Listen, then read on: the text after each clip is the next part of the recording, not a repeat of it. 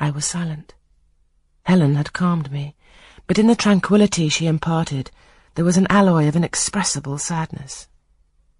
I felt the impression of woe as she spoke, but I could not tell whence it came, and when, having done speaking, she breathed a little fast and coughed a short cough, I momentarily forgot my own sorrows to yield to a vague concern for her.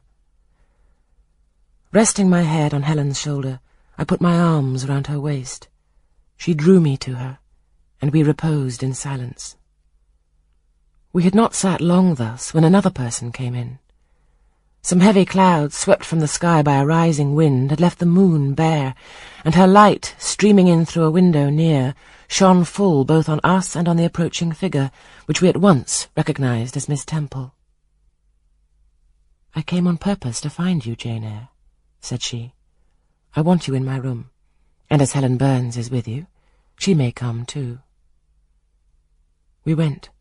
Following the superintendent's guidance, we had to thread some intricate passages and mount a staircase before we reached her apartment. It contained a good fire and looked cheerful.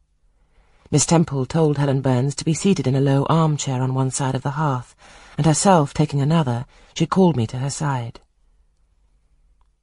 Is it all over? she asked, looking down at my face. Have you cried your grief away? I'm afraid I shall never do that. Why? Because I have been wrongly accused, and you, Ma'am, and everybody else will now think me wicked. We shall think what you prove yourself to be, my child. Continue to act as a good girl, and you will satisfy us. Shall I, Miss Temple? You will, said she, passing her arm round me. And now tell me, who is the lady whom Mr. Brocklehurst called your benefactress? Mrs. Reed, my uncle's wife. My uncle's dead, and he left me to her care. Did she not then adopt you of her own accord? No, ma'am. She was sorry to have to do it, but my uncle, as I have often heard the servants say, got her to promise before he died that she would always keep me.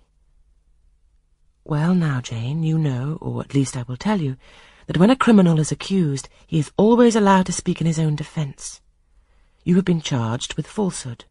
Defend yourself to me as well as you can.